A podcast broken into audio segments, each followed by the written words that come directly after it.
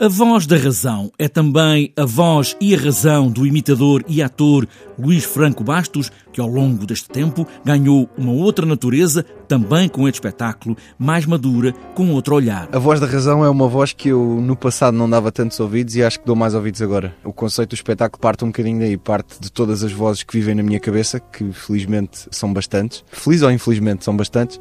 A voz da razão acabou por se tornar uma espécie de, de plasticina que une todas as outras. Eu, através das outras vozes todas que faço ao longo do espetáculo, acabo exprimir aquela que é a minha perspectiva do mundo neste momento e tento ser a voz da razão ao passar essa perspectiva e ao tentar dizer às pessoas alguma coisa que eu acho que seja interessante, mas acima de tudo tenha graça. Pode não ser interessante, desde tenha graça. É um espetáculo com quatro grandes temas, mas o futebol e a política são os inevitáveis. Agora, com o mundo cada vez mais a fornecer mais matéria e Luís Franco Bastos a sentir-se de uma outra maneira. Está dividido em atos, se bem que os atos são sempre três, eu, eu divido em quatro porque sou um bocadinho anarquista, uh, e portanto está dividido na minha cabeça e na estrutura está dividido em quatro uh, grandes categorias, sendo que o futebol e a política são duas delas. Uh, a política é um, é um dos exemplos que mostra um bocado a diferença entre o que é que era o. Agora falar na terceira pessoa, apesar de não ter uma carreira no futebol, às vezes gosto de falar na terceira pessoa.